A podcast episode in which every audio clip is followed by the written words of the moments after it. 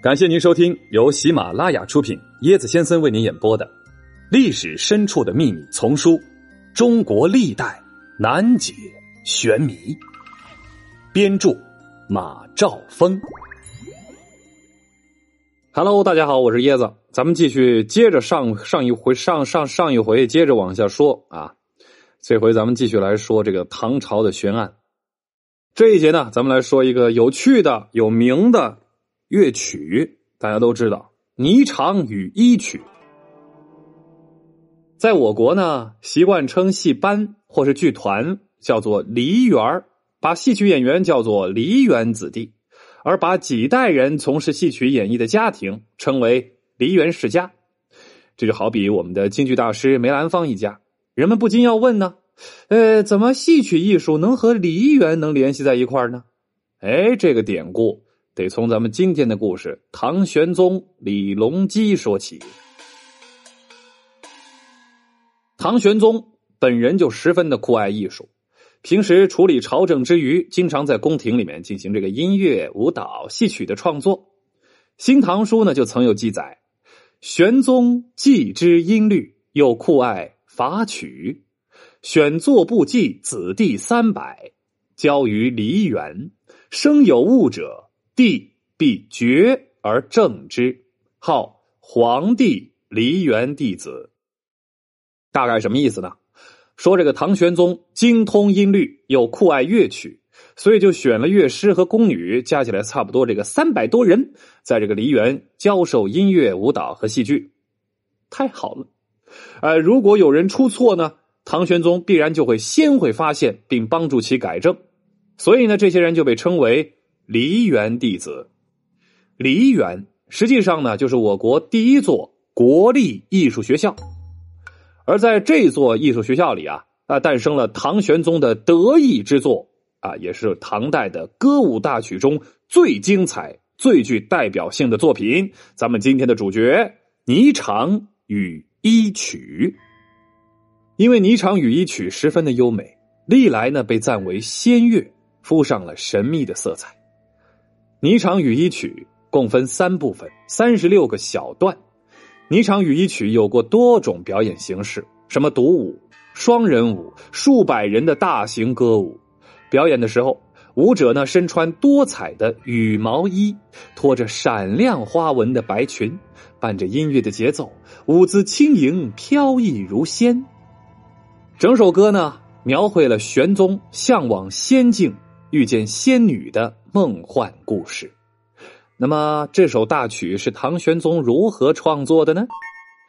一种说法认为，《霓裳羽衣曲》就是婆罗门曲，其主要依据是唐会耀。天宝十三年（公元七百五十四年），啊，太岳署将婆罗门改为霓裳羽衣。婆罗门是什么呀？就是天竺嘛，印度啊。婆罗门曲就是天竺舞曲，当时此曲是由西域、中亚诸国的通道传入了唐朝。天宝年间，唐玄宗对此曲稍加润色之后，配以歌词，然后遂改名为《霓裳羽衣曲》。另一种说法是什么呢？《霓裳羽衣曲》是玄宗登三乡驿高处望女儿山仙女庙之后有感而作。女儿山在现在的河南省宣阳县境，是东都连昌宫的胜景，是唐玄宗东巡的揽胜之地。玄宗远望仙女庙，产生了联想，后归来之后，哎，就创作了这首《霓裳羽衣曲》。还有一种说法啊，最为大众接受的一种观点是，玄宗游月宫之后做了《霓裳羽衣曲》。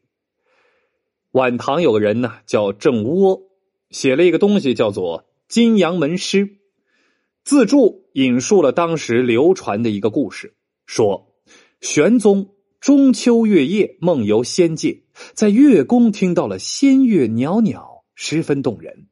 归来之后只记得一半，后一部分呢，正逢这个西凉都督杨敬树进献曲子，就将这首曲子作为后头的乐啊。哎，这种说法实际上呢，说是此曲纯由玄宗所制。玄宗不是简单的改名，而是赋予新的意蕴，将佛曲改为仙曲。后半段的制作也不是简单的移植，是以中原的轻商乐为主，糅合了婆罗门曲，创造了格调极美的仙境，使人有亲临神仙天府的感觉。还有一种观点认为啊，此曲是西凉的曲子，玄宗仅是加以润色改名。这种说法得到了元代啊胡三省等人的支持。有专家认为。最后一种观点基本上是成立的，但仅仅说玄宗是润色，不免贬低了玄宗创作此曲的重大贡献。这种说法认为，《霓裳羽衣曲》中融入了婆罗门曲，进行了再创造，并增加了散序部分。婆罗门曲经改制，构成了该乐舞大曲的后半部分。这两者有渊源关系，但并不相同。霓裳曲是法曲。法曲是以轻商乐为主的，此曲创作的成功是融入了域外的音乐，为胡声唐化的典范。《霓裳羽衣曲》创作全过程大体分为两个阶段，玄宗先完成了作曲编曲，随后推出了舞蹈的演出形式。怎么说呢？一个皇帝有如此高的艺术创作水准，在中国历代是很少见到的。正因为如此，人们对玄宗的创作，哎呀，才会有各种各样的猜想。不可思议啊！日本天皇竟然是中国人！曹操原来不姓曹，那他到底姓什么呢？刘辟，刘辟，刘辟！曹操原来喜欢拿着狼牙棒做事。嘿嘿，跟我一起穿越吧！更多精彩都在这本书里哦！欢迎您的订阅转发。我是椰子先生，欢迎您跟我一起探索历史。本集的趣味链接，本集没有趣味链接，下期再见。